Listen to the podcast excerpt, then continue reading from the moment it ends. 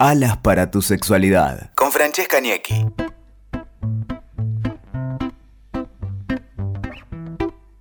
Muy buenos días, ¿cómo están? Esto es Alas para tu sexualidad y hoy quiero hablar de una temática un poquitito para meternos en algunas disfunciones sexuales y esta vez nos vamos a meter en las disfunciones para personas con pene. Vamos a estar tratando estas temáticas y vamos a tener varias cápsulas. La de hoy que les propongo tiene que ver con la eyaculación precoz. Así que quédense ahí porque lo que vamos a escuchar tiene que ver primero con algunas causas, después vamos a empezar a ver cuáles son las principales problemáticas que trae acarreado y por último, los tratamientos que los vamos a practicar acá juntos. Así que vamos a ir con lo primero, ¿qué es la eyaculación precoz? Porque hay muchos preconceptos con respecto a la eyaculación precoz. Entonces, vamos a decir eyaculación precoz siempre que exista la incapacidad esto es muy importante, la incapacidad de controlar la eyaculación, ¿no? Entonces, que nosotros no podemos controlar nuestro propio cuerpo. Entonces, esto se reaprende, o sea, no es un problema a quedarnos con esto para toda la vida, se reaprende. No vamos a estar hablando de tiempos, porque muchas veces preguntan, bueno, a ver, para darme cuenta si soy eyaculador precoz o no, cuánto tiempo tengo que estar, cuántas veces tengo que bombear. Hay un montón de cuestiones que queremos saber con números, siempre queremos los números. Y la realidad es que acá lo que tenemos que pensar es, cuando se dice precoz, es precoz con respecto a quién. Porque a ver, si yo estoy en masturbación, y eyaculo de una manera rápida, o sea, no pasa nada, está perfecto, para nosotros está perfecto, cumplió con nuestro objetivo. Si nosotros estamos con una persona que del otro lado, que llega a su orgasmo de una forma rápida, hay personas que llegan rápidamente, entonces cuando estamos con esa persona no nos vamos a preocupar porque llegamos rápido nosotros a eyacular y vamos a estar diciendo que tenemos una eyaculación precoz. Eh, sí nos va a pasar cuando estamos con una persona que por ahí también tarda más en eyacular, en llegar al orgasmo, perdón. Entonces ahí vamos a decir que somos precoces. Precoces porque llegamos antes que nuestra pareja sexual, que como siempre decimos, puede ser un hombre, puede ser una mujer. La eyaculación precoz puede ser primaria, puede ser secundaria o puede ser circunstancial. Primaria es que la tenemos desde siempre, de que tenemos recuerdo, siempre tuvimos o sentimos que tenemos, porque ahora vamos a ver si realmente lo tenemos o no, sentimos que siempre tuvimos eyaculación precoz. Secundaria, esto es importante, secundaria es a partir de un hecho puntual. O sea, puede ser de un estrés muy grande, una depresión, una pérdida de la pareja o cambio de pareja. Desde un momento, momento especial, nosotros tenemos eyaculación precoz. Y circunstancial tiene que ver más con el tema de, bueno, cambiamos de pareja, por ejemplo, cambio de pareja, entonces ahora tengo eyaculación precoz, puede ser que esté pasando por un momento de mucha angustia, por un momento de estrés, entonces es un periodo más corto que me está pasando esto puntual. Algo importante para tener en cuenta es que la eyaculación precoz tiene un alto grado de componente de ansiedad. O sea, es muy frecuente en las personas que tienen ansiedad. Así que es muy importante poder tratar la ansiedad. Eh, y por el otro lado, de reaprender a masturbarnos. ¿Por qué?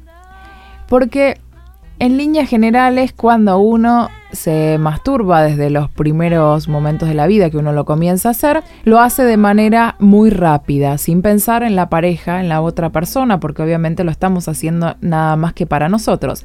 Entonces lo hacemos muy rápido con el objetivo de eyacular. Entonces, después cuando vamos a estar con una pareja, tenemos que reaprender, o sea, volver a cero y reaprender para poder darle un lugar también al, al disfrute de la otra persona. Entonces, vamos a trabajar en reaprender a masturbarnos. Es muy frecuente que pase esto eh, también en los jóvenes, en los que recién comienzan en sus primeras actividades sexuales. Es muy frecuente porque vienen de, bueno, de masturbarse, pasan directamente a tener una relación. Entonces ahí es como que siempre quieren hacerlo muy rápido por miedo a que llegue alguien y demás. Y eh, ahí tienen también la problemática de la eyaculación precoz. ¿Cuáles son las preguntas si vamos al sexólogo? Porque vayan al sexólogo. Si tienen alguna problemática que les está molestando, que pasó un tiempo, ya si les molesta, van. Si les molesta a su pareja y ustedes ya empiezan a sentir que te está dando un problema de pareja, vayan a consultarlo con el, el sexólogo. Y lo mismo si pasa por un periodo largo de tiempo. Preguntas al paciente. A ver, vamos al sexólogo y nos preguntan algunas cositas. Y está muy marcado que siempre nos preguntan las mismas, nos hacen las mismas preguntas. Y estas preguntas tienen una trampa, que en realidad más que nada no están eh, referidas a la importancia del resultado de las mismas para el sexólogo o para quien está haciendo la terapia, sino más bien para ver qué piensan ustedes, a ver cuál es el pensamiento de ustedes, porque muchas veces llegamos diciendo, doctor, tengo eyaculación precoz y la realidad es que le hacemos estas preguntas y después de ahí determinamos si en realidad lo tiene o no, porque muchas veces no lo tienen, ¿no? Primero se le pregunta a ver, bueno, ¿te pasa siempre? ¿Es algo que te pasa siempre? ¿Cuántos bombeos se realizan en el acto sexual como para poder determinar o sea, cuántos bombeos vos haces y después eyaculas. Entonces ahí empezás a pensar, porque muchas veces quienes tienen eyaculación precoz, en el mismo momento que están en el encuentro, empiezan a contar la cantidad, porque ya tienen como que se maquinan con, este, con esta problemática. Después, si tienen algún problema con la pareja, ¿qué intentaron para solucionarlo? A ver si es que estuvieron intentando algo. Y bueno, cuánto tiempo hace que les está pasando este, este tema, cuánto tiempo hace que tienen esta problemática. Entonces, a partir de ahí, el especialista puede detectar a ver si estamos frente a una persona que tiene una eyaculación precoz o no la tiene y después de ahí dar el tratamiento.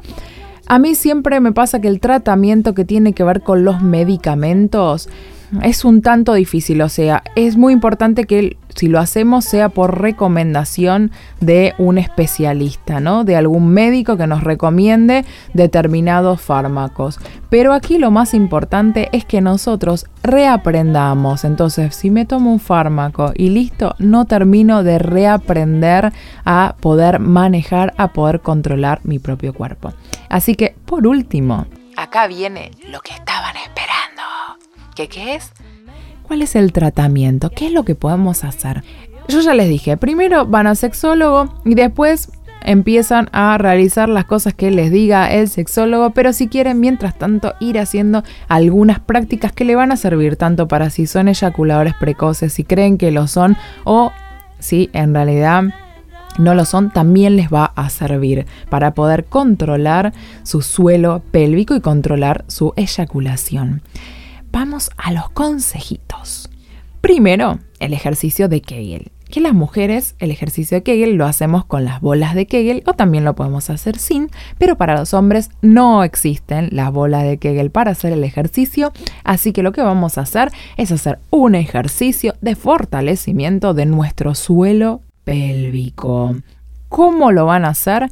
Van a tener que hacer lo mismo que si estarían yendo al baño y tratan de contener la orina, la el mismo ejercicio van a hacer todos los días, todos los días lo van a practicar unos minutitos, no se olviden de hacerlo. Entonces todos los días van a practicar este ejercicio como si estuvieran cortando la orina y eso va a poder hacer que ustedes puedan controlar mucho mejor el suelo pélvico y así controlar la llegada a la eyaculación. Así que acá tenemos, sean precoces o no, es importante poder practicarlo. Y después tenemos el otro ejercicio, que es el ejercicio del stop and go. Stop and go. ¿Que cómo es que lo hacemos a este ejercicio? Es así. Ustedes lo van a hacer primero, durante la primera semana, lo van a hacer solitos. ¿Cómo? Van a masturbarse, parar. Nos masturbamos, paramos. Nos masturbamos, paramos. Y así vamos a hacerlo toda esta semana con ejercicios muy divertidos, ejercicios para practicar y van a tener que controlar no llegar. O sea, controlar a no llegar, aguantar más tiempo con este ejercicio. Una vez que sientan que lo tienen cocinado, que ya lo saben, que ya están bien cancheros, ahí lo hacemos con nuestra pareja sexual. Entonces, es bueno, tenemos una pareja de hace tiempo, comunicarnos y decirle a la otra persona que estamos haciendo estos ejercicios para que la otra persona también nos siga eh, estimulando cuando nosotros le decimos estamos en el momento del stop.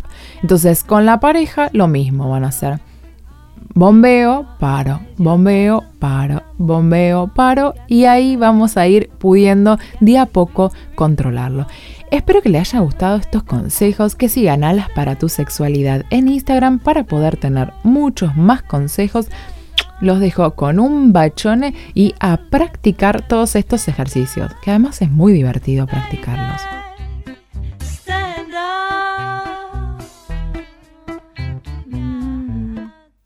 Escuchaste Alas para tu sexualidad con Francesca Niecki. WeToker. Sumamos las partes.